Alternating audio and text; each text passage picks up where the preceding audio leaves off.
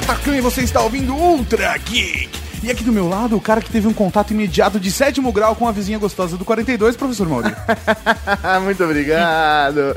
E o programa de hoje contamos com a presença daquele cara que caça ovnis, mas se veste como um caçador de crocodilos, Afonso Solano. É, aqui é Afonso Solano do Matando Robô Gigante, escritor dos Parachins de Carvão e Alien Infiltrado, talvez, quem sabe? Olha, rapaz, velho. Outro nível, cara. Coisa linda de Eu Deus. sempre quis falar e admito que tenho uma paixão secreta, quase secreta, Eu sou molhado, você tem por isso? ufologia. Mas a gente nunca conseguiu fazer um podcast sério sobre isso, por isso eu convidei um homem tão sério como Afonso Solano pra gravar com a gente. Ah, eu sou a sumidade da seriedade na internet. É foda porque sempre cai pra som banal, velho. É foda isso. Sempre. Estamos há dois anos pra fazer esse programa aqui. É foda, é Puta foda. que pariu, cara. Mas estamos aqui finalmente, mas não vamos falar desse assunto agora, vamos falar De recadinho. recadinho. Recadinhos do coração. Coração não, caralho. Tá bom, recadinhos. Recadinhos, mas... O primeiro recadinho do coração do ano. Deus, ano. Ah, Na verdade, a gente já fez isso, né? Agora é o primeiro não estando de férias. Não Sim, estando na é programação o de primeiro verão. recadinho de coração do ano. É, ve- é a verdade. é o primeiro recadinho do coração, não de verão. É. É, é, eu, eu tô meio confuso, eu admito. Sim. É esse começo de ano é que nem quando você acaba de fazer aniversário. Saca? Você assina cheque escrevendo 2013. Ah, Quem assina cheque Eu mais? não entendi a relação do cheque com Aniversário? o aniversário. Por exemplo, velho, eu fiz aniversário, tipo, beleza, eu vou fazer 30 anos esse ano. Olha só como eu tô ficando velho. Aham. Vou fazer 30 anos. Esse ano mesmo, as pessoas me perguntam, eu falo, tipo, tenho, tô, tenho 28. que horrível, E eu tô mano. fazendo 30. Quase falei 29, 30. É, tá vendo? É confuso, cara. É confuso. Mudança Entendi. de ano, velho. É, É, pra mim é a sensação de quando você volta pra escola, você fica tipo seis meses, se ficar de férias, você não consegue escrever direito de novo. Falando sabe? nisso, Maurício, a gente podia fazer uma redação. Como foram as suas férias? Vai ser o programa de hoje. Como foram as suas Como férias? foram as suas férias? O que teve de sensacional? O foda é que sempre tem um aluno, e grande, pelo menos pra mim, sempre era assim, que era o cara que não ia viajar. Ah, sempre, né? Eu, eu era o cara que não tinha nada de espetacular pra. O que, que você fez? Fui pra casa da minha avó. Eu. Eu comi Ô, mano, um doce. mano, que professor, mano, tem professor que era idiota, né? Filha Fala- da puta, Ah, uma primeira lição do ano é uma redação de como foram as suas férias, mano.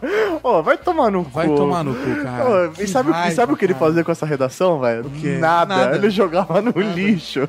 Era Nada, só pra, cara, era só pra ficar tirando o sarro das crianças. Não, não, não, não é pra tirar um sarro da- das crianças, não, cara. Isso é pras crianças já se acostumarem com a postura controladora do governo de esquerda que nós temos, Mauri. O governo de esquerda que nós a- a- temos. quase ditadura que nós vivemos, Isso Mauri. aí, é, é isso aí.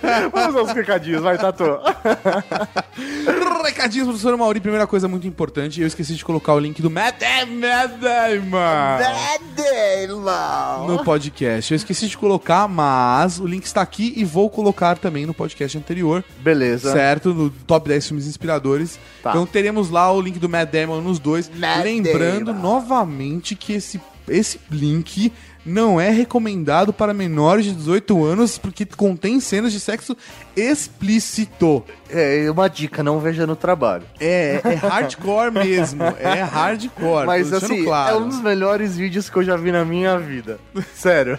Sério. É- Triun- Eu me senti triunfante. Não, mano, é muito bom. Outro recado importante que as pessoas já estão perguntando pro senhor Maurício. Estaremos na Campus Party? Estaremos na Campus Party Brasil 2014. Olha lá, eu falei, é igual preencher cheque, é igual mudança de É, aniversário, é igualzinho. Então vamos lá. Estaremos na Campus Party 2014. Qual é o ano? Esse aqui é CPBR 7? Sete. Sete. Então estaremos na CPBR 7, mas ainda não vamos falar nossa programação. Ainda Por quê? Não está definida a nossa agenda por completo. Essa semana iremos defini-la e aí no próximo Ultra Geek poderemos passar a informação mais completa. Mas sim, estaremos na Campus é Party. garantido. 7. Exatamente. Estaremos lá todos de mãos juntas. Eu gostaria de participar, sabe do que esse ano? professor quê? Do tour gastronômico do Papo de Gordo. Mas será que vai ter? Ah, tem que ter, cara. Eu acho que não vai tra- ter, hein, Você acha velho? que esse ano não vai ter? Eu acho que não, cara. Puta, justo no Tá- ano que eu tô me programando pra participar, não vai ter. E assim, galera, quem encontra a gente na Campus Party tem que gritar Raul, hein? É, ponto. ponto É. Eu não converso com quem não grita Raul comigo. E não é o tempo todo, é só a primeira hora que você me vê. entendeu? Uma vez por dia. É isso aí, você viu de longe, velho? Raul. Raul, é Raul. isso aí. Fora isso, professor Mauri, não podemos deixar que as pessoas esqueçam da nossa fanpage no Facebook, facebook.com.br Rede Geek, tudo junto. Vai lá, curte, que é muito importante pra gente. É isso aí, comece 2014 curtindo a nossa fanpage. É isso aí, porque nós curtimos que você curta a gente. Nós curtimos que você curta a gente. É tipo, é tipo tropa de elite. É. Você tem que curtir pra que a gente possa curtir, né? É isso aí, você tem que fazer sorrir, né? É isso aí. Você quer sorrir? Então você tem que fazer sorrir. fazer sorrir. É isso aí então, professor Mauri, mas a gente tá enrolando, enrolando, enrolando, mas a gente tem uma coisa muito séria pra falar né, nesse programa de hoje. Vamos falar sobre UFO. Ufologia. Caralho, mano. Esse Caralho, programa velho. tá da hora, velho. Tá, da hora. Eu nunca Começando, come... a gente nunca falou tão vi... sério. Eu não, sério, eu nunca me vi falando tão sério. É, tipo, É, tá foda. véi, tá foda. Ufologia. Eu, eu lembrei do Falcão Azul do Adult Swim.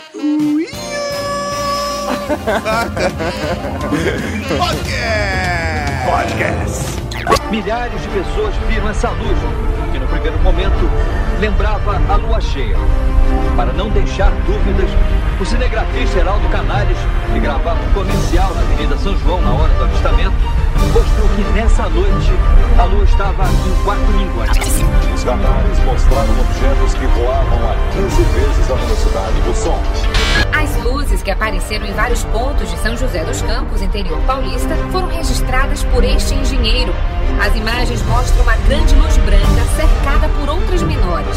Até agora a aeronáutica e a infraero não se pronunciaram sobre o assunto. Beleza! Estamos aqui pra falar de ufologia, minha paixão nada secreta. Mas eu tenho uma proposta, Tato. Eu, Ah. eu queria fazer o papel do ouvinte do Radiofobia. Aquele cara não conhece nada sobre a vida, sabe? Eu, eu queria fazer esse papel porque eu não manjo dos Paranauê da ufologia. Porque vale dizer, vale dizer que temos aqui três, três pontos diferentes, certo? Certo. Você, Mauri, é um cético. Na verdade, eu não sou cético. Pra mim, é, eu não.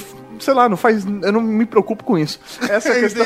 Não faz diferença na minha vida se eles existem não, se eles estão preocupados com a minha vida, sabe? Tô cagando pra isso. Entendi, entendi, entendi. Tá, agora, agora ficou claro pra mim seu ponto de vista. Você entendeu? Eu já fui um true believer, mas agora eu sou um I want to believe. Ah, é? É, é. Você quer acreditar? Eu gostaria, eu gostaria que fosse verdade. Justo. Sabe? Mas eu, eu, eu não sei, eu sou, eu estou mais cético do que já fui. Entendi. É que eu tenho tanta conta pra pagar que, velho, não dá tempo de pensar nisso?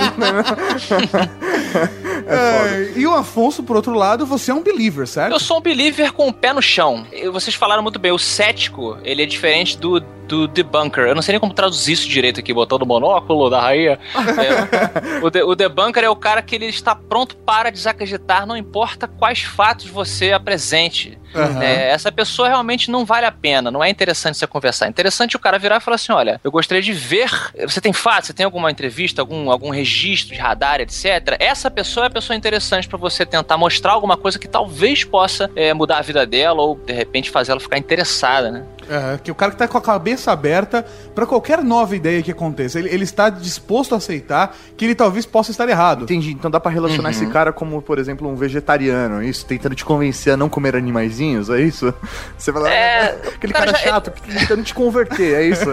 É, esse também é o fólogo chato pra caralho. É o cara que chega e fala: Você é burro, cara! Você não está sabendo que foram filmados? Não adianta, até porque é uma coisa que exige um nível de pesquisa e interesse muito maior do que a maioria das pessoas está acostumada a fazer. A pessoa tem que estar disposta a falar outra língua, de preferência o inglês e um espanhol. A pessoa tem que estar disposta a sair do sofá, a buscar informação, ao invés do que a maioria faz, que é esperar chegar nela, né, no Jornal Nacional. E eu acho que uma outra coisa que a pessoa tem que estar disposta é questionar. Claro. E, e que, que tem gente que não consegue entender que para acreditar você precisa questionar. Porque, como tem muita gente que acredita cegamente na existência de seres de outros planetas e nas, nas visitas que eles possam ou não fazer no planeta Terra, tem muita gente também que tá de sacanagem, que fica criando imagens falsas, que fica criando histórias falsas e que confunde ainda mais histórias. Se, né? você, se a gente cortar agora, a partir de agora, eu posso fazer, por exemplo, na, na pós-edição aí, se eu cortar a palavra palavra ufologia todo momento que foi dito é, seria a mesma coisa que religião. A gente tava discutindo. Não, imagens que aparecem e as pessoas, não, você tem que acreditar, sabe? Mas é diferente, eu diria que é um pouco mais diferente, porque a religião, ela carece de certos fatos e evidências físicas que a ufologia, ela traz. Entende? Aham. Que a gente espera é, trazer aqui pro pessoal que, por não buscar informação, acha que realmente não tem nada. Ah, não existem provas, não tem nada nesse sentido, é questão de acreditar. Não, não é questão de acreditar só. Tem coisas que podem fazer você mudar de ideia. Entendi, mas. Vamos, vamos partir do princípio de o que é ufologia. É, Acho que é é- um bom começo a gente definir aqui, pelo menos nesse bate-papo, falar o que é ufologia para as pessoas. assim, Porque existe toda uma mítica em volta, então vamos colocar o pé no chão e discutir seriamente. O que é ufologia? Então, eu acho que até a primeira pergunta que eu faria, né, como pessoa que está de fora querendo aprender, né, sede de conhecimento. Sede assim, de conhecimento bonito, Mário. A ufologia, se for analisar a palavra ufologia, né, o ogia aí é... O estudo. Tá estudo, né, ciência, mas ele chega a ser ciência, ufologia, o que é? Sim, é o estudo de objetos voadores não identificados. Apesar da ufologia também pegar o- os OSNIs, né? Que seriam os objetos submersos não identificados e qualquer tipo de, de objeto aí que você não entenda. O que as pessoas confundem muito com. Ah, você estuda ufologia? Então você acredita que o OVNI é um extraterrestre pilotando um foguetinho? Não, não, não. Não necessariamente. É diferente, é o que vocês estão falando, não é ET necessariamente ali. É, é, o, o ponto é que é um objeto voador não identificado. Isso. A partir desse princípio, você tem que investigar e tá bom. Eu não sei que porra é essa. Vamos identificá-la. Aí você passa pra segunda fase. É que a grande maioria das pessoas associa pelo simples fato de que, até por conta das referências culturais que nós temos, quando você pensa em objeto voador não identificado, o que pode voar que nós não conseguimos compreender? Entendi. As As pessoas pessoas- falam disco voador, As tá na na hora. associam a disco voador seres de outros planetas. Entendi. entendeu? Exato. Mas exato. o, o ponto é que, a verdade, a ufologia é o estudo, a, a curiosidade pelo o que, o, que é, o que é essa luz? O que é essa imagem que está registrada? Ou o que é essa presença no radar que nós não compreendemos? Agora uma pergunta. É, a gente está fazendo então uma referência aí a objetos que estão voando. Uhum. A ufologia também entra, por exemplo, naqueles casos de seres intraterrenos, porque tem essa linha também, não tem? tem. Tem, Mas tem. entraria também nessa na- no estudo da ufologia. É, porque a- exatamente o nome deveria ser atualizado, né? Tem uma galera querendo fazer a coisa da exobiologia, depois astrobiologia, que é realmente é fora do planeta. Agora, não existe ainda um termo para o estudo da possibilidade de estarmos lidando com seres inteligentes de fora do planeta Terra, entendeu? Criar um- uma sigla. Ah, Tá. Uma entendi. sigla que É tenha. tipo Shield, né? Isso, isso, isso. Shield é uma boa. Exatamente. Ia ser bem da hora se eles, inclusive, chamassem de Shield. Eu também tenho o seguinte, cara, parte da diversão da ufologia, isso também vem da ignorância. Não falo ignorância como algo ruim, né? Todo mundo é ignorante em alguma Sim, coisa. Aham, isso aí. Ignorância pelo fato de desconhecer algo, de não ter a- o conhecimento relacionado àquilo. Exato, exato. E a pessoa, ah, então a ufologia é o cara que caça ET. Não, parte da graça do ufólogo é ele se deparar com um vídeo, ou com, como você falou, um, um radar ali, um registro, e ele caçar a veracidade. O que, que é essa porra? Então quando ele chega no final e, e ele vê lá que, putz, isso aqui era um pedaço do satélite que foi. Entendeu? Direcionado e passou na câmera essa hora e refletiu, papapá. É uma solução muito prazerosa para o ufólogo. Os próprios ufólogos sérios, eles falam que 90 e acho que ah, eles sempre colocam tipo assim, 95% dos casos de ufologia, de objetos voadores não identificados, eles podem ser explicados pelo nosso conhecimento científico. Agora, esses outros 5% é que deixam você, porra, peraí, né? O que, o que que é isso? Como é que a partir do momento que o objeto voador, ele passa a realizar manobras ou comportamentos que estão fora da nossa física, Às vezes, pelo menos no nosso, no nosso ponto de vista, parece ser um movimento inteligente, Isso. Ou, ou um, um movimento que seja Pré- Pré-pensado. é, exatamente, sabe, Uhum. racional, aí, aí que a situação fica, fica complicada, sabe? Claro, e aí, como qualquer ciência, você tem que passar para as teorias. E aí você vai desenvolvendo as teorias e a partir daí você tenta provar essas teorias. Essa é a lógica da coisa. Porque assim, é, não sei vocês, mas eu, eu sou um grande fã do Giorgio, do History Channel. Eu também, Carlos, cara. Carlos, Isso, é, é, é. velho, aquele cara é demais, velho. Eu gosto porque ele fala, então podemos afirmar que. Isso, velho. Ele é tipo o Sherlock Holmes dos tempos modernos. velho. É, esse, esse, pro- esse programa é, foi foda, né? Porque ele começou muito bem. Aham. Ele começou com o What If, né? E se nossa Aham. civilização tiver sido criada por.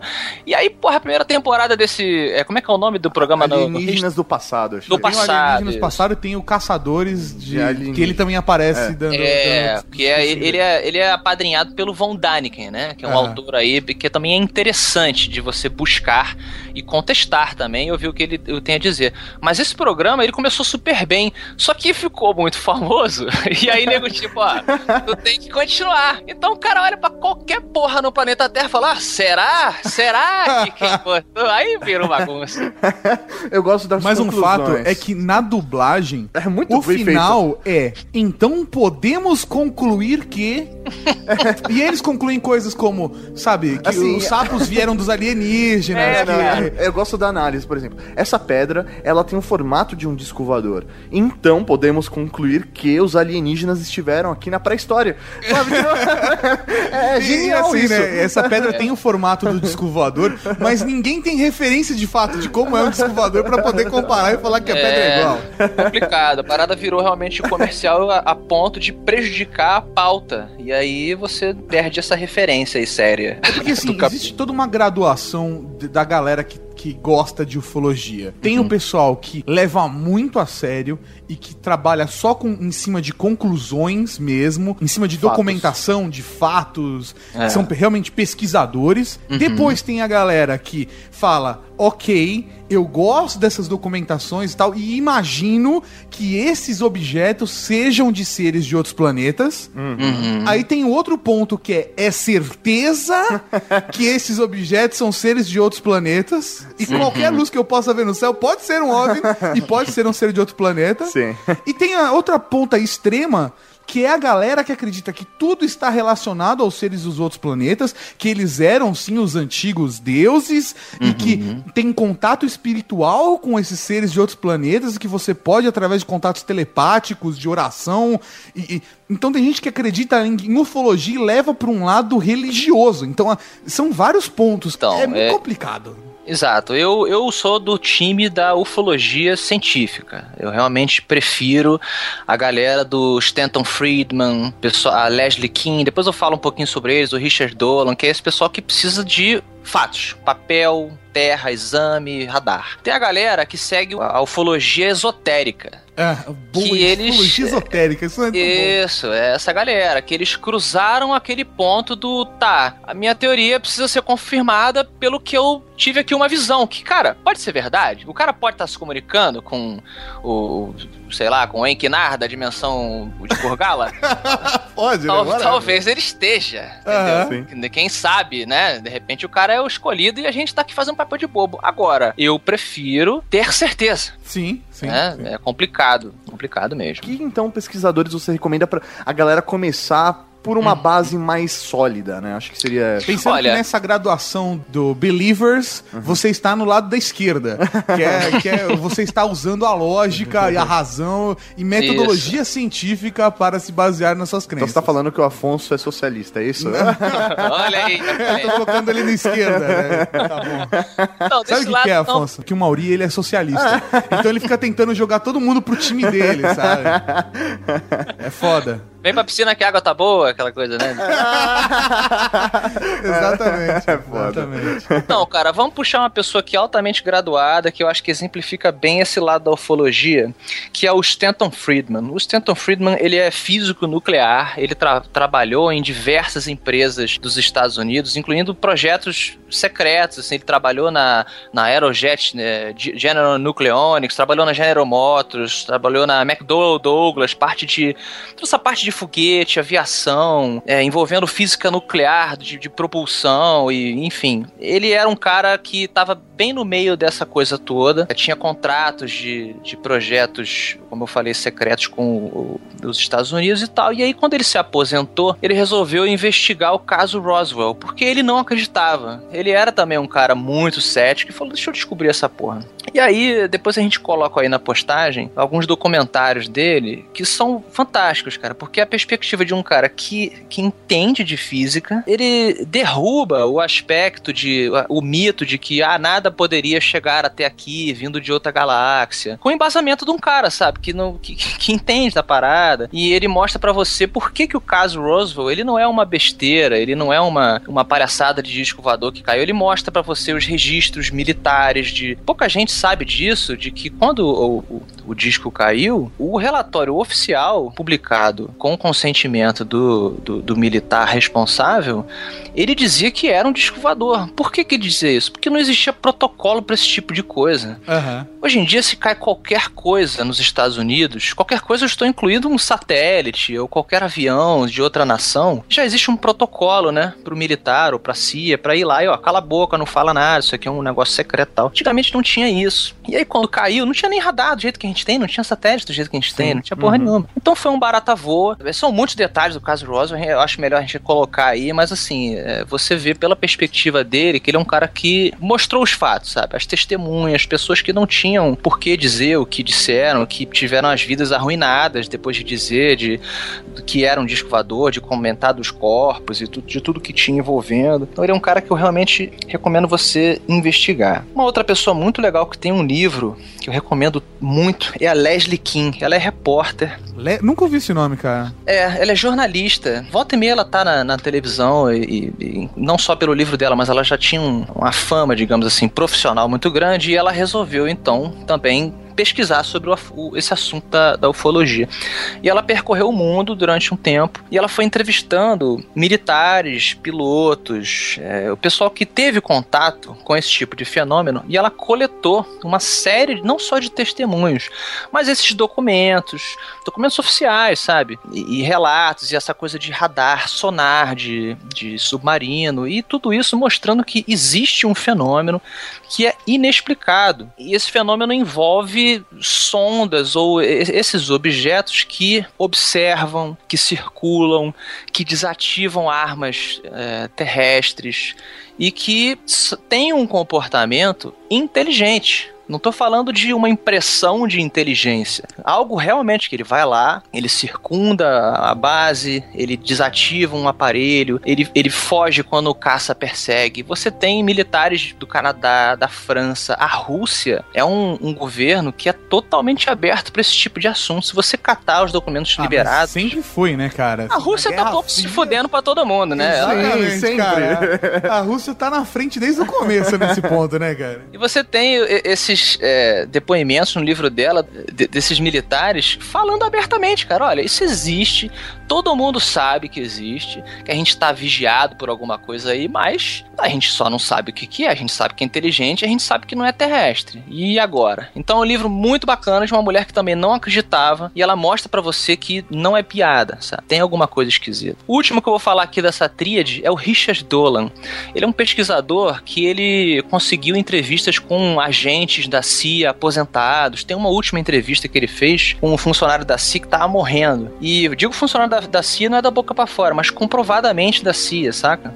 E outros também funcionários desses órgãos de patente é, ligados a isso, que admitem em câmera que fizeram parte da conspiração, que ocultaram papel, que mataram gente, e que existe sim um conhecimento do governo dos Estados Unidos e de outros governos sobre essa presença extraterrestre ou intraterrestre ou interdimensional que seja. Isso não sou eu que tô falando, tá? São essas testemunhas aí. Aham. Você tá citando coisas que você já leu, etc. Em todos esses casos. Isso, que a gente pode botar aí pra você pesquisar também, sabe? Então é isso, é isso, são pessoas graduadas, são registros de radar, são coisas físicas que você pode pegar e, e olhar e, cara, tem pessoas que têm essa graduação que estão dizendo isso. Então será que não tem alguma coisa interessante? Ficam esses três nomes pro pessoal começar a conhecer. O objeto que estava sendo observado na aeronave não aparecia no radar, mas voava paralelo ao avião. Que durante muito tempo foi tratado com desconfiança, agora virou assunto dos militares. É, novos documentos agora revelam que esses fenômenos vêm sendo estudados secretamente há décadas, porque podem colocar em risco a segurança dos países. Os documentos divulgados são de avistamento. Pessoas que relataram ter visto objetos voadores não identificados.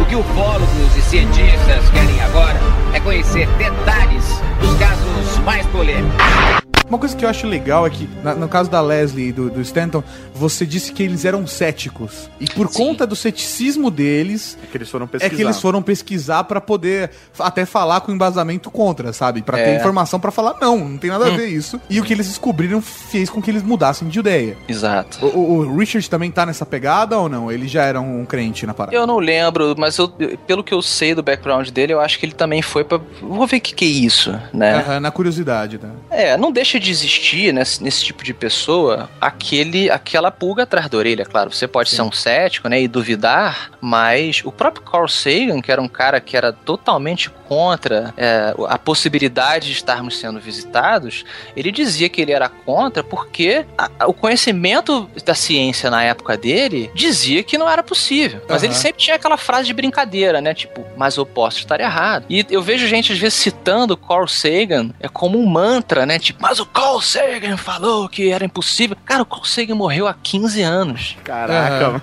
É foda. 15 anos em termos de descobertas científicas é muita coisa, cara. Olha as Sim. coisas que o Carl Sagan não, não conheceu. O Michio Kaku, que é outro cara que eu acho fantástico também.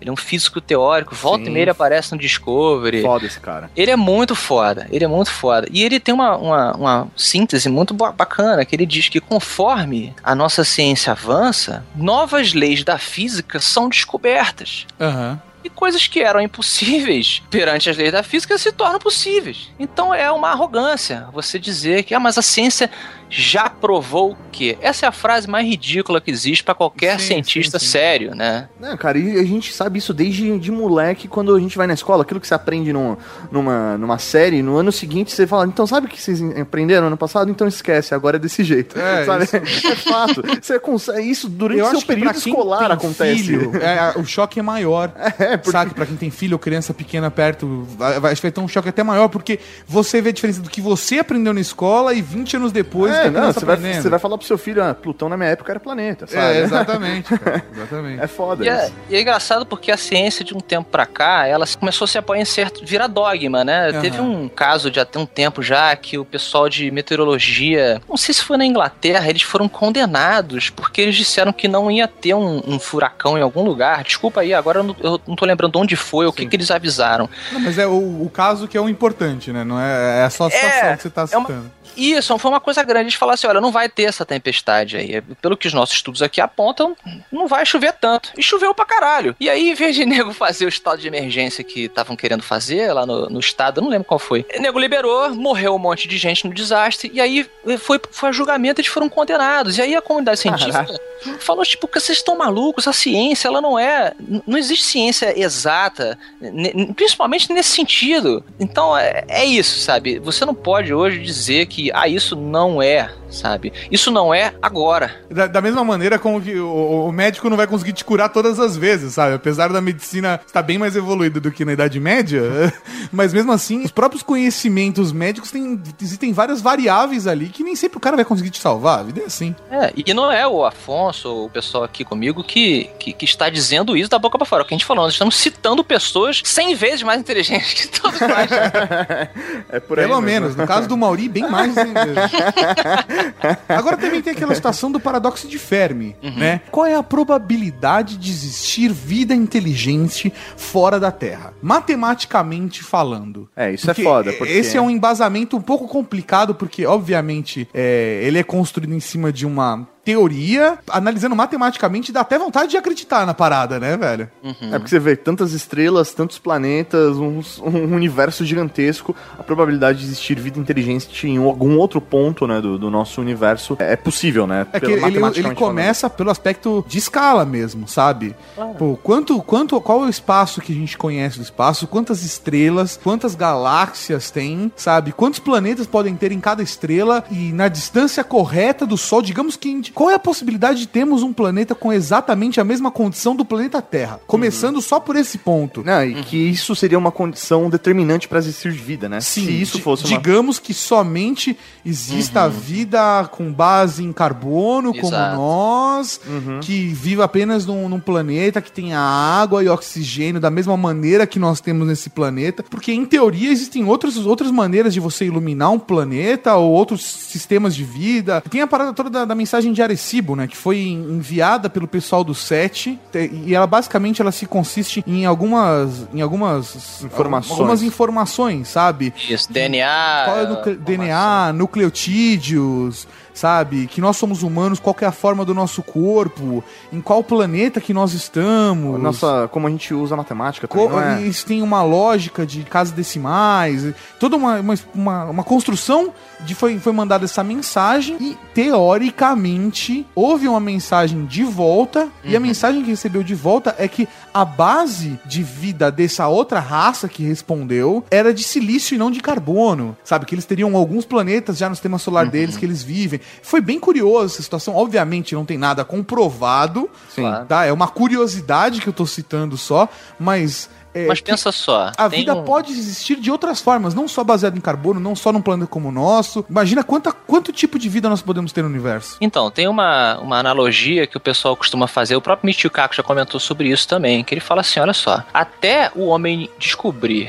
que existiam peixes, qualquer coisa viva só podia viver fora d'água. Exatamente. E É muito, é muito louco, é muito simples, cara. Entendeu? Até, ter até o cara de sacar que tinha peixe ali, né? Claro que é uma análise né, e tal. Uhum, sim. É tipo assim, bem, pra você ser vivo, você tem que respirar ar aqui fora. Aí, caralho, como é que aquela porra tá ali dentro? É, é, realmente vem da arrogância de que o ser humano é o centro de tudo e tudo pode fun- só pode funcionar se for segundo as minhas regras. E conforme a gente vai abrindo o nosso olho, até literalmente, eu ia comentar que eu fiz uma viagem que eu recomendo a todos também fazerem, que foi a NASA, lá na Flórida. E na NASA você tem diversos passeios, você tem coisa até só pra se divertir, entrar num simulador e tal, mas você tem alguns vídeos que você entra num cinemão e você assiste as imagens do telescópio Hubble Bacana. é de mudar a sua vida, assim. Essa coisa que a gente tá falando da, da probabilidade matemática, eles pegam exatamente isso. E o filme, ele vai te mostrando o que, que a lente do Hubble ela é capaz de, de fotografar. E aí você vai dando zoom, um zoom out, né, no, no Ah. univer- no universo. E aí, beleza, você tá aqui na nossa galáxia, e sai da galáxia, agora você tem milhares e milhares e milhões de galáxias e, e tal. Aí quando você tá lá na frente, cara, você já viajou, porra, muito, muito, muito. Você vê um monte de pontinho amarelo, aí você fala, porra, estamos tão longe. Cada pontinho desse deve ser um, um planetinha, né, refletindo. Aí o cara fala, tá vendo cada pontinho desse? Cada ponto. E tem, tipo assim, milhões de pontos, cara, na tela, tá? Aham. No cinema. Aí o cara fala assim: você tá vendo cada ponto desse? Ah, cada ponto desse é uma galáxia, vamos lá. Aí ele entra de novo em um ponto, cara. e a parada não acaba. Não acaba. Você olha em volta com o óculos 3D, as pessoas estão com a boca assim, aqueles americanos retardados, tipo, meu Deus. Realmente, ele é não um. é só os Estados Unidos, né? Ele Olha o é, Mauri abrindo o lado socialista dele. Olha o Mauri, velho. Porcos capitalistas de boca aberta. Olha que filha da puta. Esse- esses dois vídeos lá da NASA, eles me lembraram muito aquele, aquele, aquele aparelho de tortura do Guia do Mochileiro das Galáxias. Aham, aham. Cara, ele, em um segundo, parece que ele tem a perspectiva do tamanho dele em relação à grandeza do universo. aham. Você sai de lá vendo que, caramba, É o sabe? vórtice de perspectiva total, cara. É. Total, você tem que ser muito ignorante, muito ignorante. De novo, não é uma coisa agressiva, mas você tem que ser muito ignorante pra você dizer que é impossível e que a Terra é o único lugar possível de ter vida inteligente, ou até não inteligente, ou mais inteligente do que qualquer outra, entendeu? É, é- você tem que fazer esse, esse passeio. Tem versões menores no YouTube desse passeio, sabe? Então é, então tá aí. A perspectiva precisa ser encontrada antes da pessoa contestar essa possibilidade. Passageiros de um navio em direção a Belém levaram um susto ao ver um objeto em forma de bola de fogo no ar. Momentos depois, outro aparece na mesma região e em seguida some. Toda vez que é detectado algum objeto não identificado, evidentemente há um processo bastante eficiente de verificar se foi alguma aeronave que está voando sem um plano de voo aprovado, etc.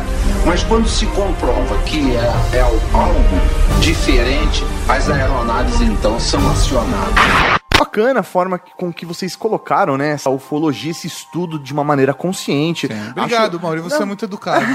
Não, não, eu acho bacana mesmo, porque assim, existe um- uma visão um pouco deturpada da situação, porque assim, é muito viajante, e assim, a mídia principal, que seria uma televisão, acaba deixando tudo meio fantasioso, né? Claro. Existe uma base científica pra isso. É, é, não só a mídia tradicional, como televisão.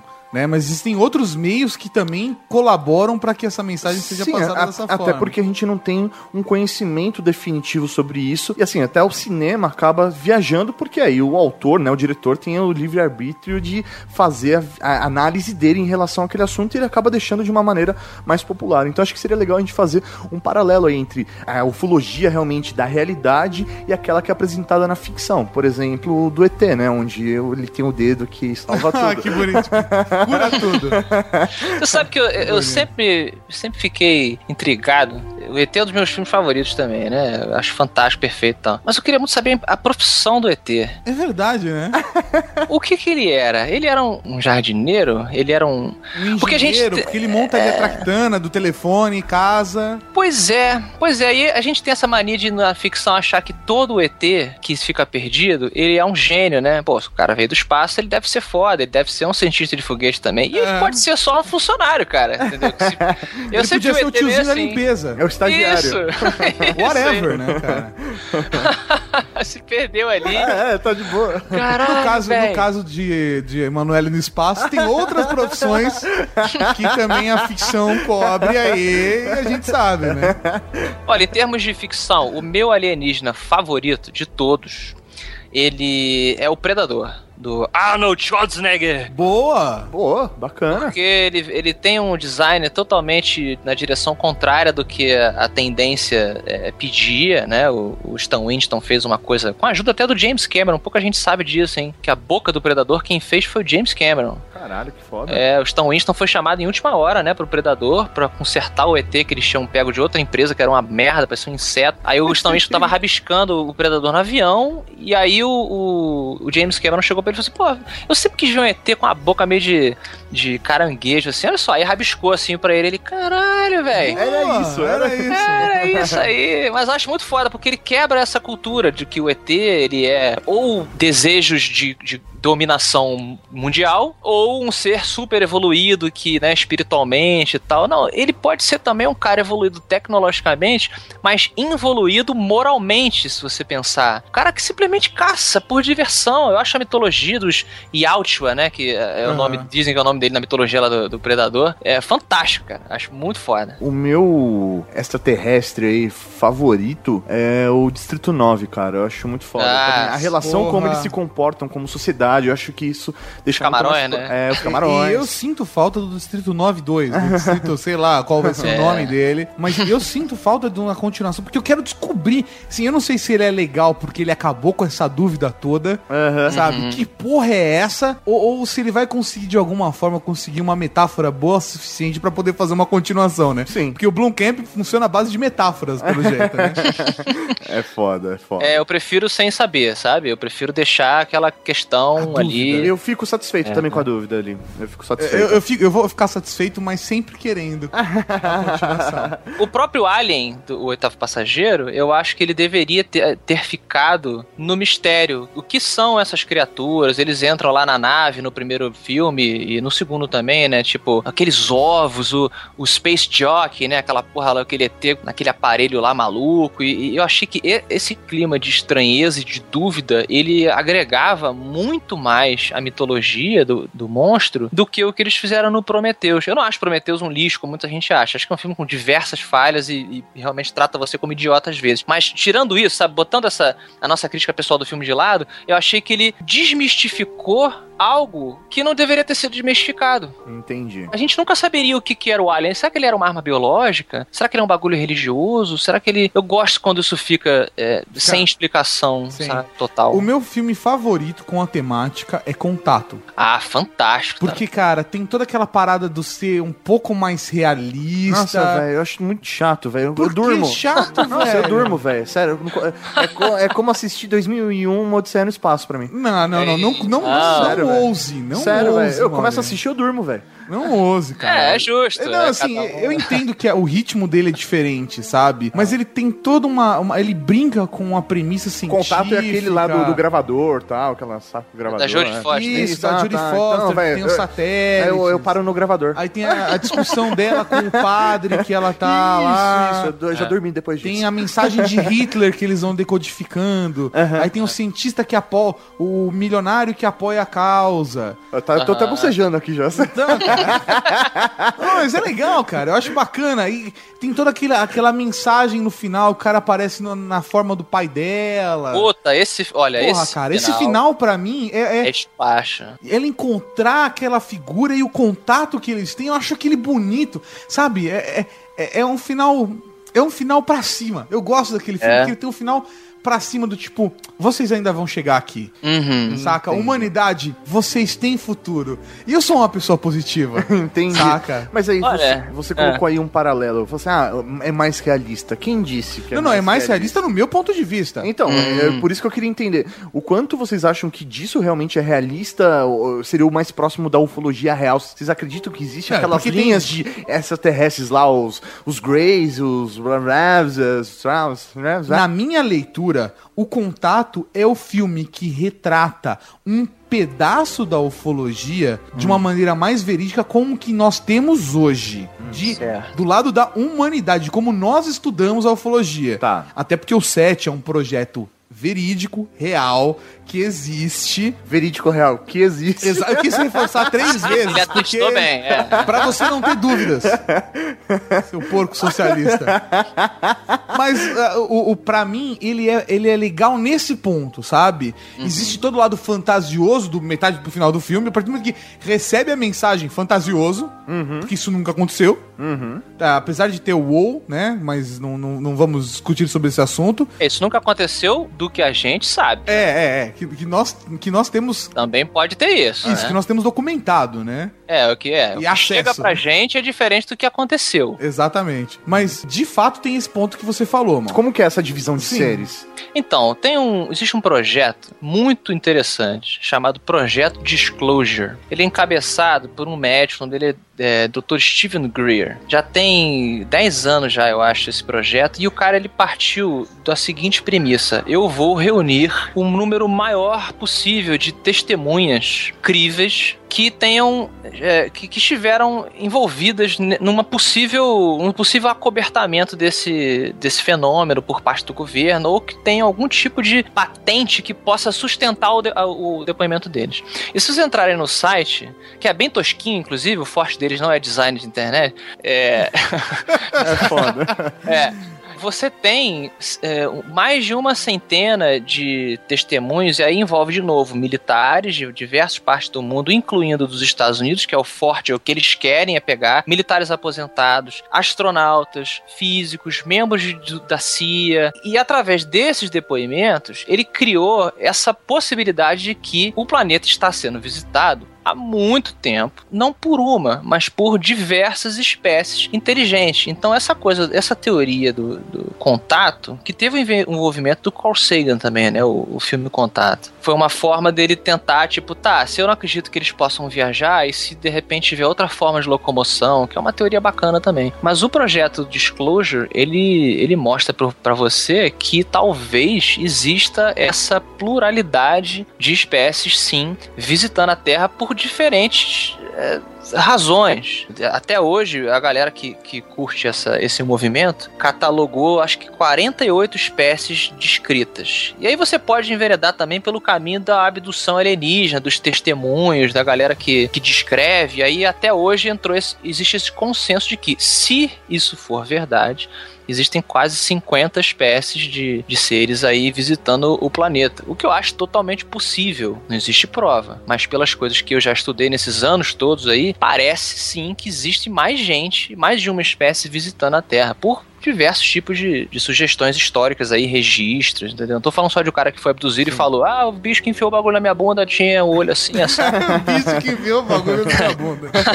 É, né, Mas é não foda. só, é, não só disso, mas de design de, de- de- dessas aeronaves e de comportamentos diferentes e, e dessa galera do governo. Tem uns depoimentos de membros do governo que são assustadores, cara. De nego falando que, assim, olha, os Estados Unidos, eles não só têm conhecimento, mas fizeram acordos. E Aham. não tô falando do cara maluco, não, sabe? Não é um Zé qualquer que vai lá e fala isso. É um cara de alta patente. Então é. é- tem, tem um cara. O que não, também não, não, não, não desqualifica a possibilidade de um cara de alta patente estar muito maluco. Sim, mas, é, É mas claro, dá mais todos, credibilidade. mas dá mais credibilidade pro cara. Exatamente. Você tem pessoas que, em tese, claro, né, poderiam estar mentindo, poderiam. Mas é um conjunto tão grande de pessoas falando as mesmas coisas e as credenciais delas são altíssimas. E, sabe, por que se expor a esse, a esse papel? Eu sei, ah, mas, ah, mas eu quero prova. Tem prova também, por isso que a gente mencionou a Leslie King. Tudo que o, o, o debunker que eu falei, o cara que não quer acreditar, ele vai tentar te dizer que, ah, mas isso aí não. Eu quero prova. Toma aqui. Se você pesquisar, a gente vai botar nos links aí o que a gente pode.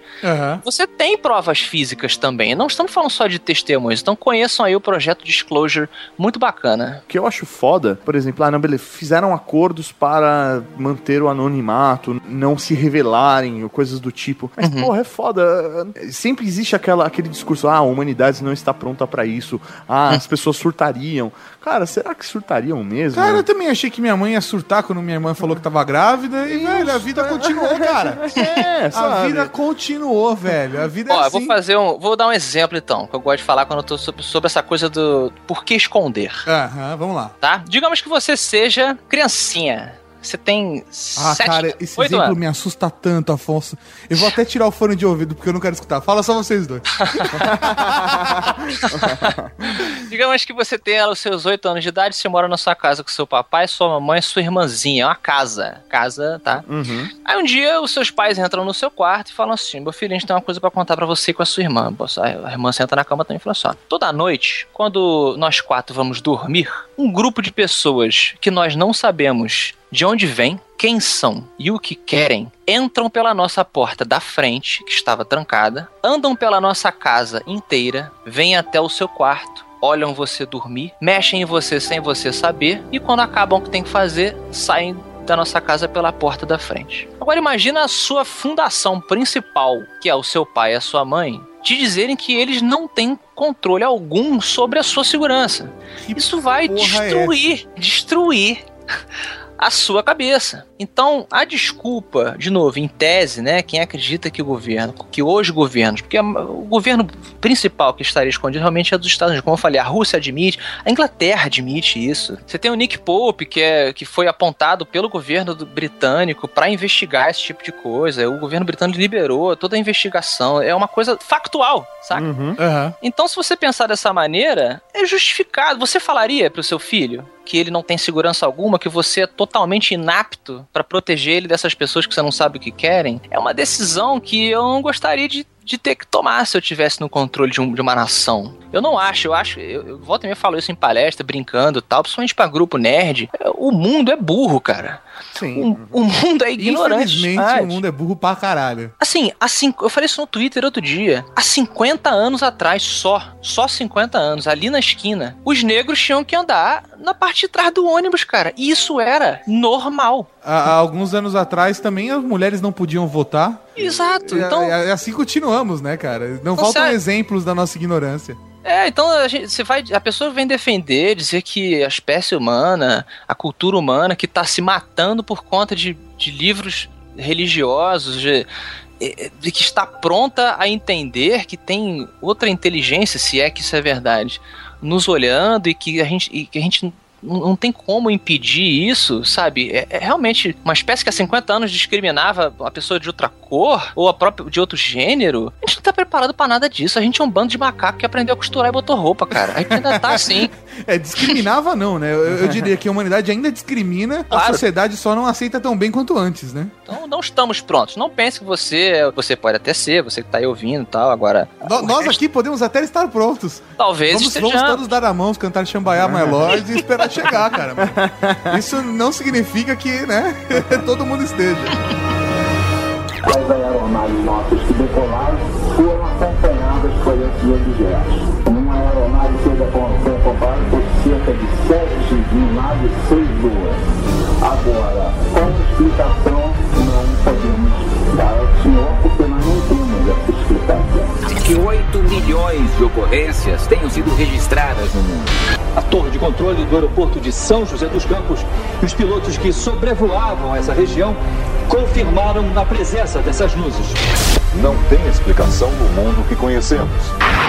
Eu acho que seria legal a gente comentar então alguns casos pra discutir em cima disso. O que vocês acham? Boa, é isso que eu ia falar. É isso que eu achar, acharia legal. Por exemplo, por exemplo, todo mundo fala da porra do caso Roswell. Todo mundo fala de Roswell. O, o Afonso começou já a falar sobre ele, mas qual é a grande parada do Roswell? Cara, a grande parada do Roswell é que caiu alguma coisa numa fazenda. Esse fazendeiro entrou em contato com as autoridades. As autoridades chegaram lá e emitiram um comunicado de que os militares dos Estados Unidos tinham capturado um disco voador que caiu na fazenda do cara. Isso é fato.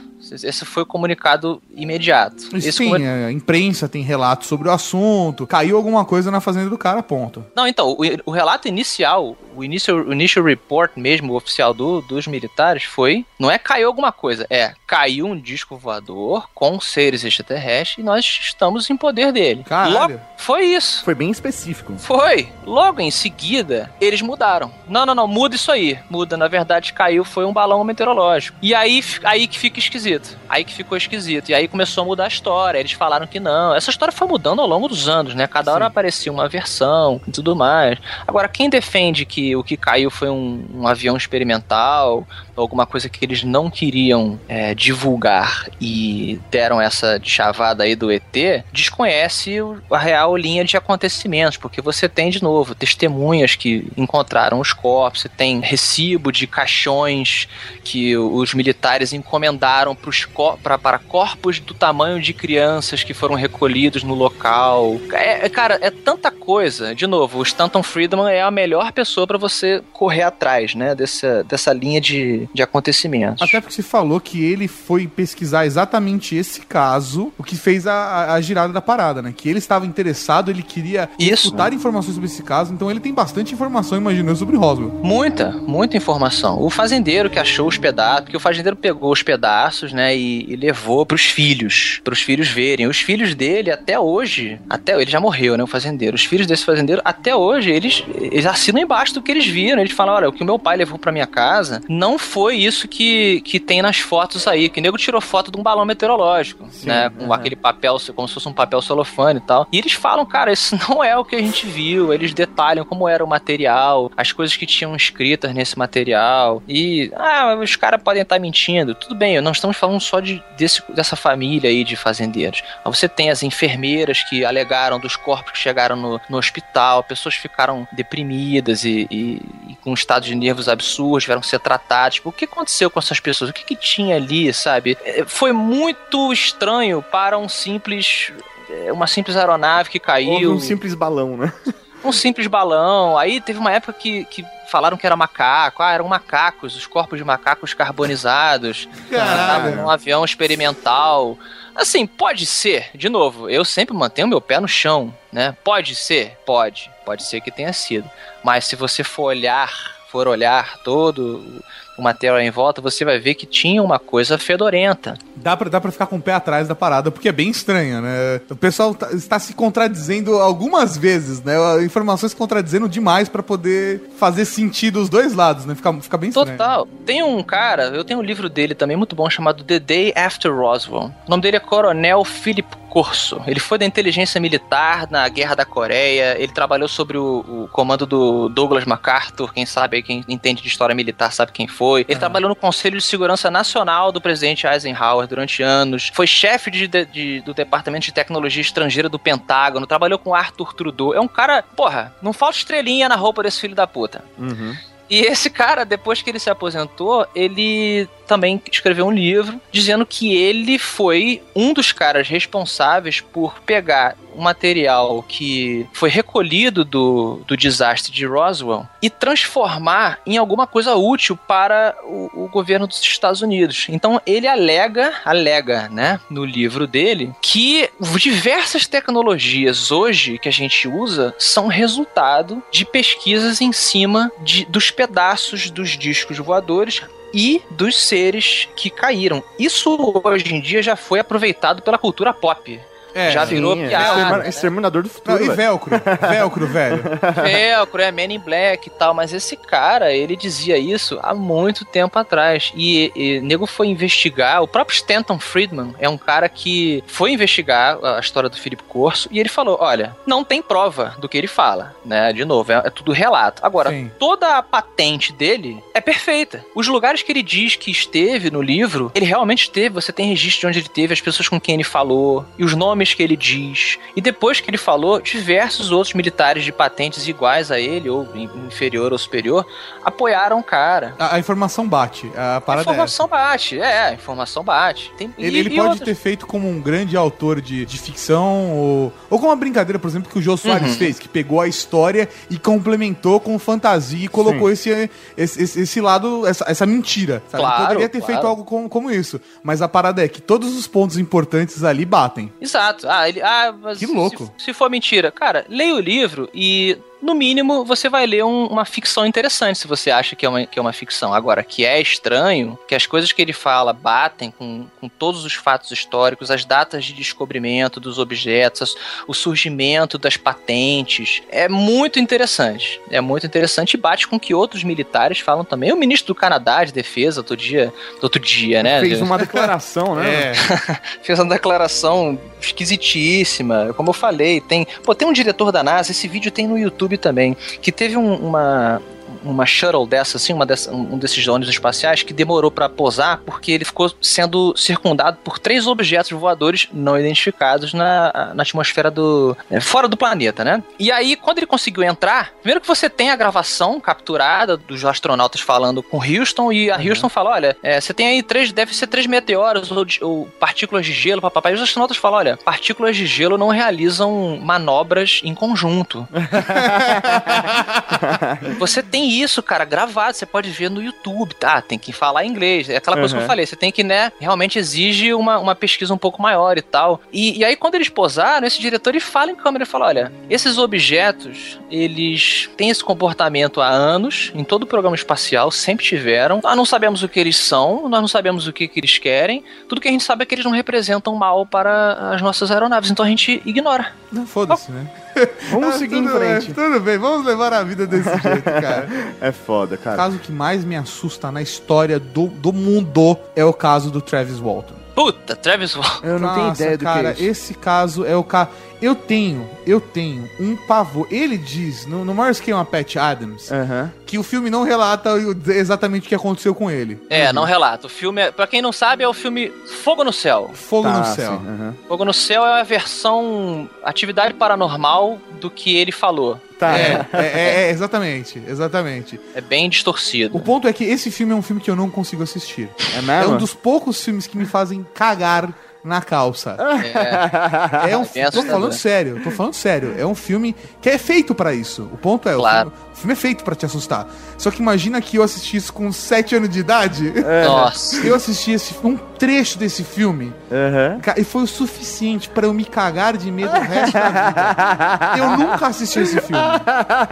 Então por isso esse caso Você tem que matar esse medo, eu, meu te- eu velho. preciso matar esse medo, eu preciso. Eu vou fazer isso o dia que eu tiver, sabe, bem acompanhado, tal, tomando uma cervejinha num dia tarde, bem ensolarado. Porque eu realmente admito que eu me cago de medo desse filme, cara. Não, velho, uma dica, velho. Assista com uma mulher bem gostosa, porque aí você vai ter desculpa de abraçá-la. Exatamente. Colocar a cabeça entre os seios, sabe? Exatamente. Estou com medo, segure meu pau. Mas assim, a, a- a parada é que o caso dele, ele é, é um caso de abdução que é muito conhecido. É. E que ele disse no, na- no relato dele ter tido contato com mais de uma raça durante essa abdução, Uhum. que passou por alguns experimentos médicos ali em uma das naves. Depois ele parou numa base militar no planeta pra Terra e que teria visto militares falando com a outra espécie. Aham. E que dias depois ele apareceu na cidade dele de novo, ali largado no meio da estrada. É, o caso dele é bacana porque envolveu investigação policial, envolveu busca por helicóptero, cachorros e. É, cri- é criminalístico, porque. na Criminalístico verdade, total. Os parceiros deles, lenhadores, que também estavam com Foram ele quando acusados. ele foi quando ele Isso. foi abduzido, voltaram. desapareceu, né? Não, não. Isso. Eles voltaram falando, ele foi abduzido, porque a nave parou em cima do carro deles. Uhum. Todo mundo falou caralho, ele falou: não, não, deixa eu lá ver. Os caras Uhum. falaram: não, não, não, não, não. Ele foi abduzido e os amigos ficaram lá parados. Entendi. Aí os caras voltaram pra cidade e falaram: ele foi abduzido. O que, que os policiais falaram? Vocês mataram ele. É claro. Houve uma discussão ali de bebedeira, vocês mataram esse filho da puta, enterraram ele na floresta e agora estão falando que o ET levou o cara. É, muito fácil. e aí, dias depois, o cara liga pra família, aparece e fala que foi abduzido mesmo. Caralho, foda. E aí- Fizeram. É muito bacana, porque você tem o, o resultado toxológico dele, você vê os exames que fizeram e diz assim: ele, ele tava muito mais magro, né? é, quando, quando foi encontrado. E aí é o seguinte: quando você fica sem comer, porque eles acharam assim, cara, de repente deu uma porrada na cabeça dele, ele ficou perambulando pela montanha, né? Apesar dos cachorros e dos helicópteros terem procurado e não encontrado o cara. Mas aí eles falaram, pô, desde se ele ficou escondido no buraco aí, passou fome e tal, por isso que ele emagreceu. Só que quando a gente passa fome, você libera uma enzima, né? Algumas enzimas no, no seu estômago. E ele não tinha esse resíduo dessa enzima. Então o resultado do exame na época sugeriu que ele não passou fome, ele só emagreceu. E o estado psicológico dele estava completamente louco. Você, os médicos avaliaram ele e falaram: esse cara passou por algum trauma Algum muito grande, um estresse foda. E ele tava bizarro e tal. E, enfim, é, realmente é um caso esquisito, cara. É um negócio realmente louco. A família dele foi destruída, a reputação dele foi destruída porque fizeram um pouco da história do cara, foi humilhado. E também é um cara assim que não tinha. Era um cara de vida simples, né? Lenhador, logger lá. E não tinha muito por que ele fazer isso. Ah, o cara podia querer fama, escrever um livro e tal, mas realmente não foi o que aconteceu com a vida dele, foi o contrário. É, é um caso curioso mesmo, cara. Engraçado porque envolveu investigação policial e não teve resultado. Eu, eu admito, do fundo do meu coração, que é capaz que eu não durma só de ter citado o cara- o nome dele. Eu me cago, cara. Eu me cago de Tra- Travis Walton. Se eu encontrar esse cara na rua, eu me cago. Ele, Ó, aquele Walton. bigodinho que ele tinha, sabe? É foda. Contar uma história bacana também, que essa também é de, de assustar. Em 1994, um colégio lá no Zimbábue, ele passou por uma, uma situação também que até hoje ninguém sabe o que aconteceu. Durante o intervalo, onde as crianças estavam brincando, é, brincando lá fora e tudo mais, de repente começou uma gritaria foda. O que acontece? As crianças dizem que, e alguns professores também que estavam envolvidos até hoje, tem- inclusive tem entrevista da época e as entrevistas hoje com eles adultos, os, os, os alunos, todos confirmando o que aconteceu, que a parada foi bizarra. Eles dizem que estavam lá no recreio e de repente desceu. Aliás, que eles não dizem nem que desceu, que apareceu um disco, um disco parado em frente ao pátio. E são, são 62 crianças que, que contaram o que aconteceu, né? Só 62 crianças. Só 62 crianças. Tem uns funcionários, mas eu não lembro quais são, tá? Mas tem essas crianças. E tem desenhos, tem. tem o que eu digo, tem elas contando, é, é bem assustador. E elas dizem que apareceu esse disco e que desse disco saiu uma figura que não era humana, era humanoide, com o clássico, né? O olho é, grande, o- isso, o Grey, e que ele sub, ele ficou meio que em cima do disco e ele olhou para as crianças. E aí que todas as crianças meio que ficaram com a mesma ideia na cabeça. Um negócio muito louco. E aí que de uma hora para outra ele sumiu. E aí elas contam, cara, que elas todas elas falam que sentiram uma, a mesma coisa, que era como se ele estivesse olhando para elas e dizendo que elas tinham que prestar mais atenção no planeta. Uma parada meio Keanu Reeves no, no Ah, o dia que a Terra Ah, parou, sim, sabe? Uma mensagem assim, não bonita, né? Não, mas era uma coisa meio, sabe, ah, ele tava olhando pra gente como se dissesse que nós estamos observando. E é muito, é muito impressionante você ver a criança falar isso, porque a criança, ela fala muito honesta, né? E, e- e todas contando a mesma coisa, e de novo, passando por exames de trauma. Olha, essas crianças viram alguma coisa muito bizarra, muito bizarra. E assustador, vejam elas de- depois adultas também contando a mesma coisa, dizendo como é que isso mudou a vida delas, essa consciência de que tem alguma coisa a mais é, conosco. É fantástico. Do caralho. Cara, eu tô- Foda. Eu, te- eu sei que eu vou editar esse podcast e não vou dormir depois, cara. Só sei Pô, disso. que, né? que é um filme também que é excelente de terror, mas não é bom. Só não tá é bom. um filme na linha, você falou aí do Fogo no Céu, que como filme de terror é muito bom, mas como eh, factual do- da ufologia não é verdade, é o Contato de Quarto Grau. Nossa, esse eu não tenho coragem de ensinar. Esse filme Nem fudendo, velho. é muito maneiro, mas é assustador, cara. É muito bem feito. Mas é só ficção isso daí. É, ele, ele fabricou um- uma história falsa ali, dá a impressão de que é uma coisa que tá acontecendo no Alasca, eu acho, e que as pessoas estão sumindo, e que aí é um documentário é, É falando o Bruce sobre de isso. Blair com ETs. Isso, exatamente. Como filme de terror, recomendo. Como eh, fonte de informação ufológica, não. Então tá bem já pra eu não dormir. É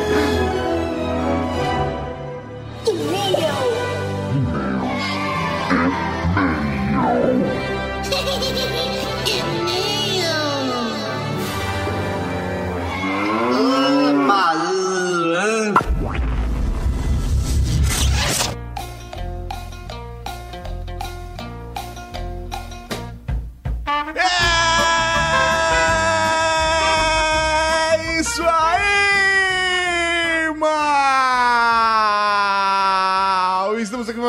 Meus comentários. Momento Raul e batismo no Ultra Geek! o cara voltou de férias, né, velho. Ele tá com fôlego total, né? Olha só que Estou beleza. tentando largar as drogas. Mas tá difícil. que beleza. Professor Mauri, vamos então começar com a nossa leitura Antes, de. antes. Como assim antes? Antes, temos que falar pra galera, pra Cavalaria Geek, como faz pra mandar e-mail pra gente. É muito fácil, você manda e-mail pra gente pra ultrageek.redgeek.com.br. Ou você também pode deixar um comentário aqui no post. Exatamente. Também tem o link lá no site, contato, você coloca lá, preenche, etc. E tudo funciona numa boa. E professor Mauri, lembrando que essa leitura de e-mail é relativa aos últimos. a toda a programação de férias. Toda a programação de férias, tá tudo misturado. A gente fez uma seleção com os e-mails que recebemos nos programas de verão. Sim. E então isso, essa, essa galera representa todo mundo pra que. É bem, é isso, certo? Certo. Vamos então começar com um e-mail de Ana Gouveia. Raul, amores. Raul. Raul. Sou Ana Gouveia do Papo Acessível. Não adianta perguntar pro Fernando Olho de Tandera se sou baranga. Aqui ela escreveu barganha.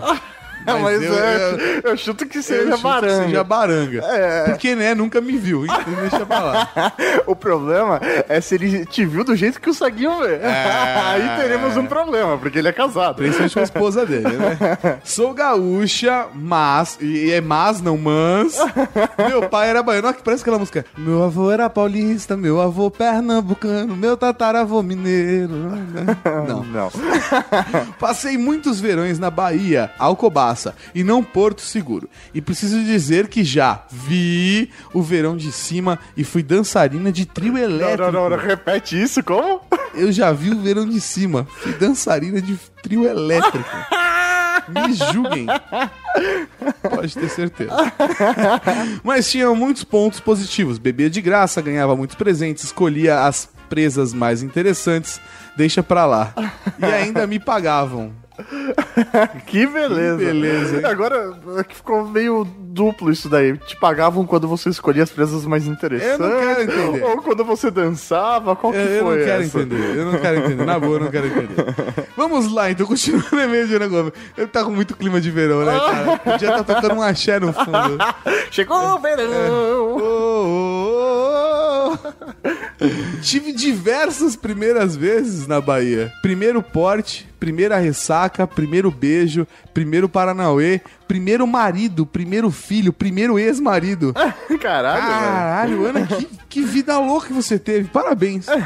Era isso, Guris. Não fui Miss Long Beach, mas sou musa de um podcast de deficientes visuais. Que orgulho. Olha, que da hora. Onde pega o ônibus pra fazenda do Paraguai. não, não quero saber, nem vi.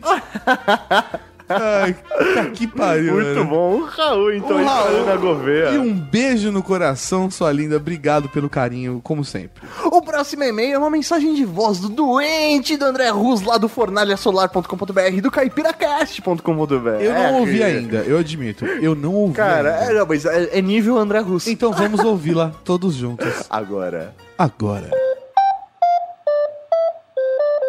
Chamada está sendo encaminhada para a caixa de mensagens e estará sujeita a cobrança após o sinal.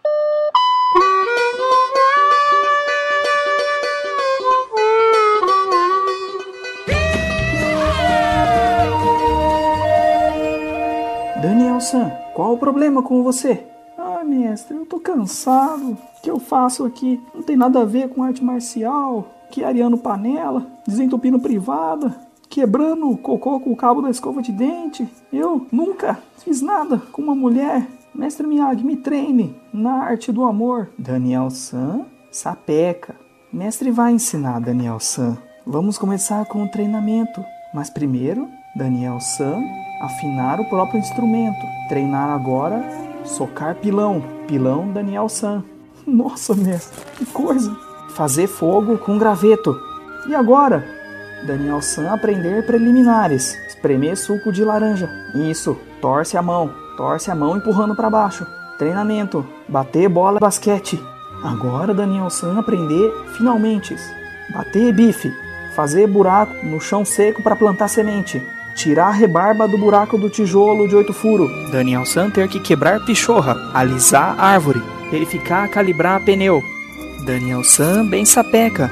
Miyagi gostar ver. Continue. Agora falta Daniel San arrumar mulher. Nossa, como eu faço isso agora? Pode ficar tranquilo.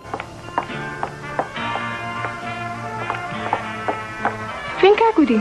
Logo, logo você vai virar um gurizão. Mas desde já você já é um. Tá bonitinho. Não quer brincar comigo? Olha só como eu sou macia. Macia. O que, que você tá fazendo aqui? Ah, porra, mãe. É um, é um filho da puta. É um doente, Ele mano. misturou primeira vez com filmes inspiradores. Isso aí. Daniel Sam, ele deturpou tudo. Mano, muito bom. Ah. Daniel Céu, treinar preliminares. Isso, treina suco de laranja, fazendo suco de laranja. Torce a mão. Isso, torce. Ai, velho. Mano, é muito Cavalaria bom. Geek, Raul pra vocês, que vocês nunca nos deixam na mão. Nunca, velho. E o próximo e-mail, professor Mauri, é do carrasco da Cavalaria Geek. Sim, ele, o Feticheito. E eu faço questão de ler esse e-mail. Vai lá. Vamos lá. Até tristeza. Saudações. Vamos lá. Saudações, nobres generais. Aqui quem vos escreve é o Fetichento, o carrasco da Cavalaria Geek. Eu tinha prometido respeitar as férias de vocês e só escrever quando voltássemos à programação normal. Mas o último podcast de verão me obrigou a voltar atrás. Está falando da primeira vez. Que pérola!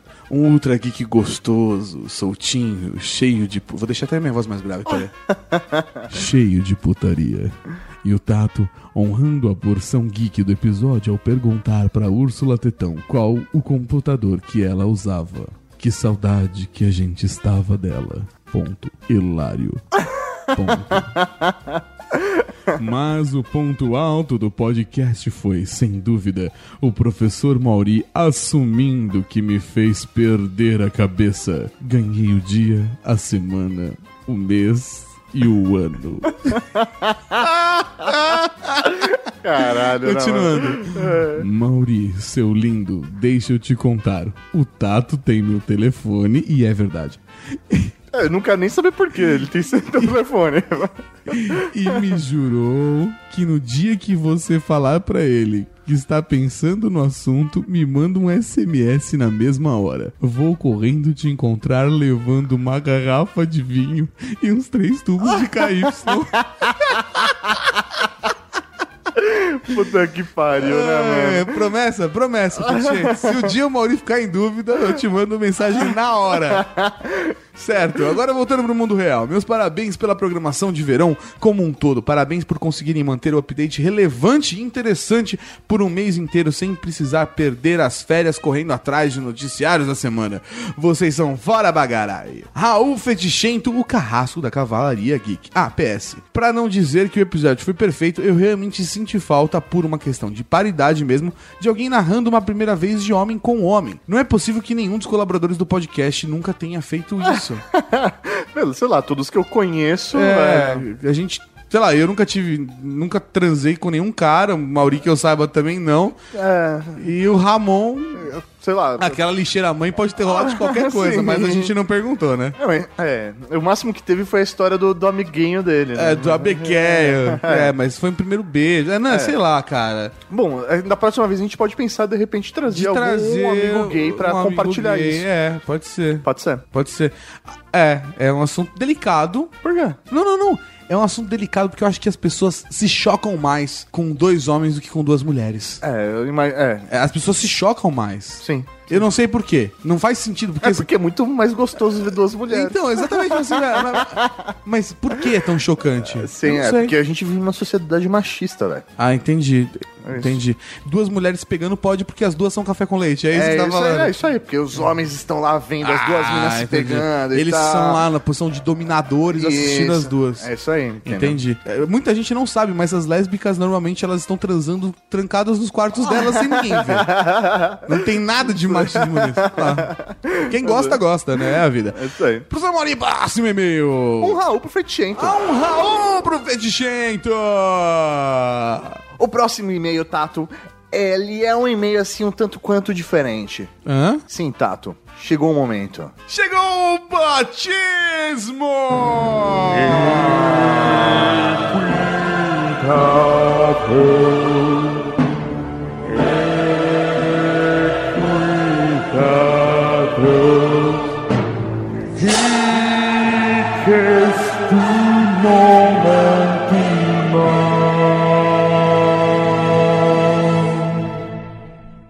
Esse e-mail ele foi enviado, cara, no dia 9 do 7 de 2013.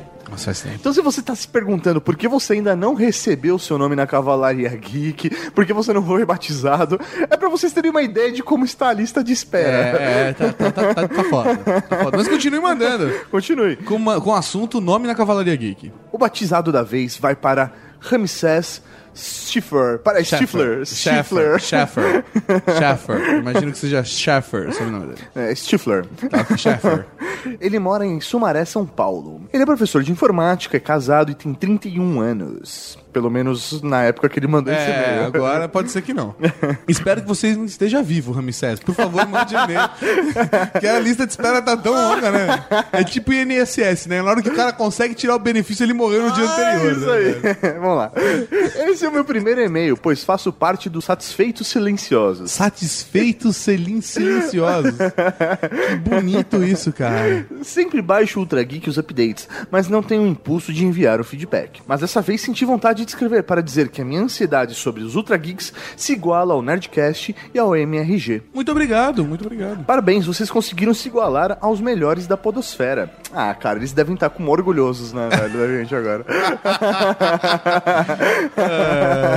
Escrevo também para pedir a nomeação na Cavalaria Geek e ele já deu aqui uma sugestão, eu acho que é válido essa sugestão dele. Então, Ramsés Schaffer. Stifler.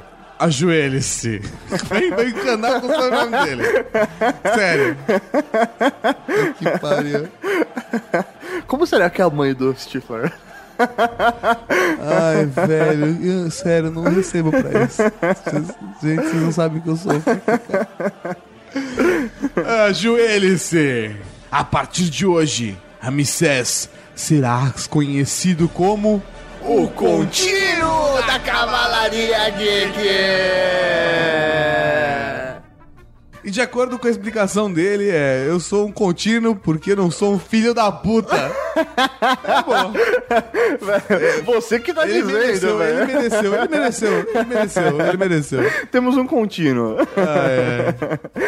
Um Raul para Ramsés, contínuo da Cavalaria Geek, seja bem-vindo. Um Raul! E pra quem não entendeu, fica aí o áudio do contínuo do Lima Duarte pra ficar.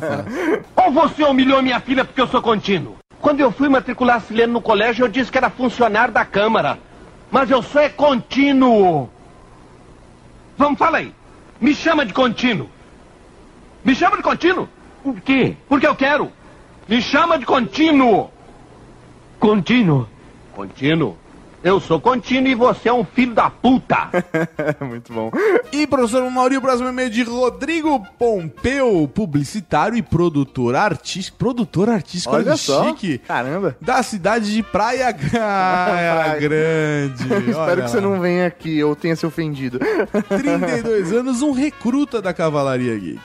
Parabéns por mais um cast. O que mais impressiona nesse podcast é, é, tá com cara de o e-mail coisa linda de Deus da semana. Ai, meio coisa linda de Deus. Vamos lá, vamos lá. O que mais impressiona nesse podcast é pegar o tema mais batido clichê e utilizado por 11 entre 10 podcasts e ainda ser diferente e singular. Parabéns. Confesso que fiquei receoso de ouvir por conta do tema, mas vocês detonaram. Ele tá falando do podcast de verão, imagino que, tem, que tenha sido essa resposta aqui, né? Sim, é do podcast de histórias de Férias de verão. Férias de verão. Existe uma diferença entre ser só uma conversa entre amigos, onde o ouvinte fica perdido em piadas internas que só tem graça para os podcasters, e montar uma narrativa entre os amigos, compreensiva, engraçada, descontraída sim, mas sem perder o foco no ouvinte. É em temas assim que podcasts se estrepam, e isso existe, e se tornam desinteressantes para quem ouve. Ora, não é só conversa de bar, é comunicação, porra. Porra, é, tem é toda a isso, razão, cara. É isso que a gente acredita, velho. Sim. É exatamente isso que a gente se importa. E é. Bem. Você pegou a da parada, velho. Se o ouvinte não importasse, como falam alguns podcasts, então grava e mostra pros amiguinhos na festa de aniversário. Exatamente. exatamente. Parabéns não só pelo humor, mas pela aula técnica de contar e montar. Claro, histórias que prendem a atenção, apesar da simplicidade. Tamo junto desde o Year Geeks 15. Caralho, mano. Caralho, velho. Tá aí alguém, velho, que é persistente. né? Persistente, cara, porque no começo era um lixo, né? Ah, outra coisa. É preciso ter bolas para, depois de ter um podcast há tanto tempo, com uma audiência tão fiel, mudar totalmente o formato, desde o nome até pequenos detalhes técnicos que são perceptíveis a ouvidos mais atentos. Para fazer isso, tem que ser um macaco da bola azul da porra toda. Cara, muito obrigado Valeu mesmo. mesmo, Rodrigo. Um Raul para o senhor foda pra caralho. E muito obrigado pelo carinho, por acompanhar a gente há tanto tempo. A gente faz com muito amor. Sim. Pra vocês. Valeu mesmo, velho. Raul. E falando em Raul, professor Mauri, vamos para o Momento Raul!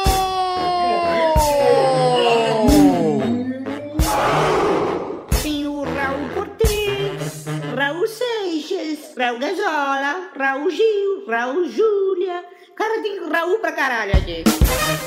Um Raul para a Ludmilla, professorinha da Cavalaria Geek, que compartilhou que a sua primeira vez foi dentro de uma barraca de camping e chovia. E quando saíram da barraca, alguém usava uma camiseta do Piu Piu. E não era ela. Situações estranhas com a professorinha da cavalaria.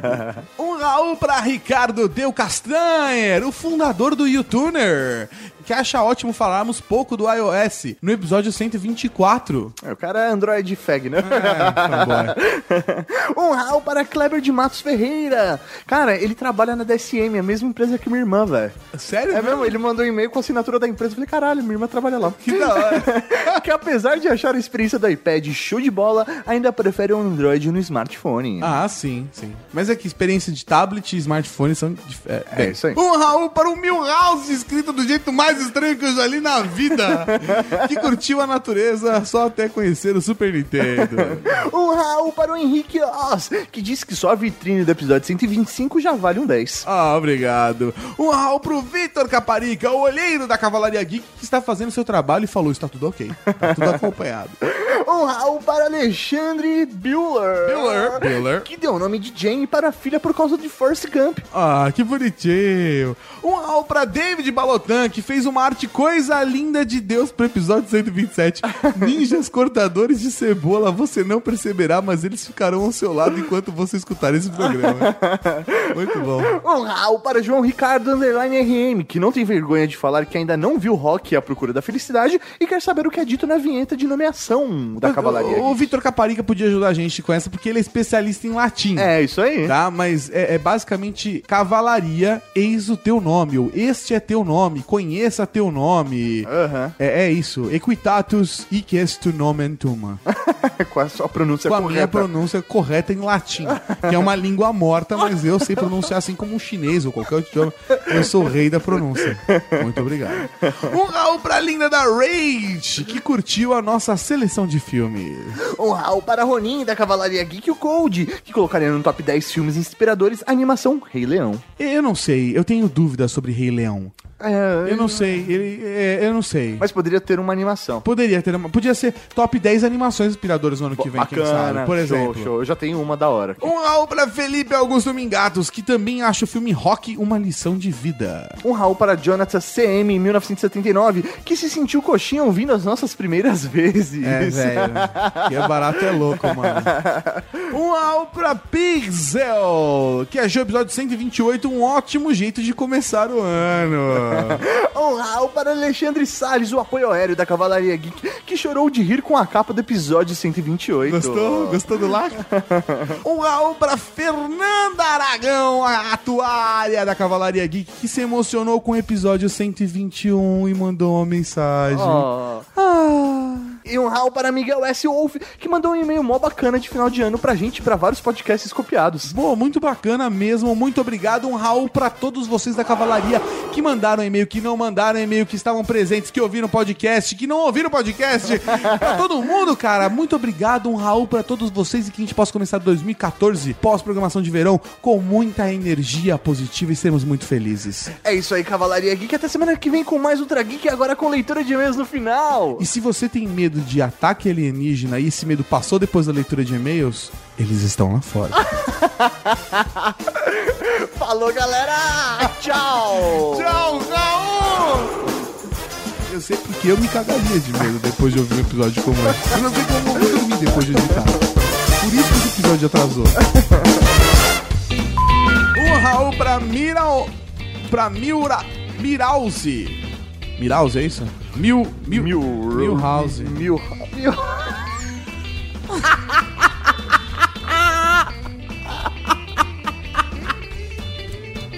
É isso?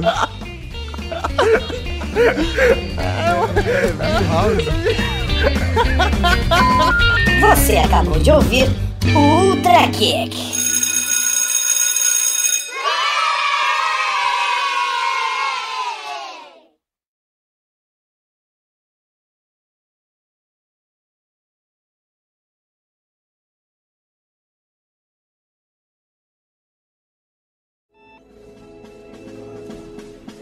Coronel, dê uma olhada nesse radar. O que é, filho? Eu não sei, senhor. Mas parece um enorme. Braulio! Olha este bordo. Ah, meu Deus, isso tá parecendo uma enorme. Pica! Onde? Peraí. Não é um pica-pau, parece com um. Tabu! Temos informação de objeto voador não identificado. É comprido, cilíndrico e está completo com. Duas bolas! O que, que é aquilo? Parece um enorme. Toco, preste atenção. É que eu me distraí com um enorme. Pinto, O quê? o que é, que é aquilo? Bem, parece um enorme. Zezinho, Sim, coronel. ligue para a inteligência britânica e avise sobre isso.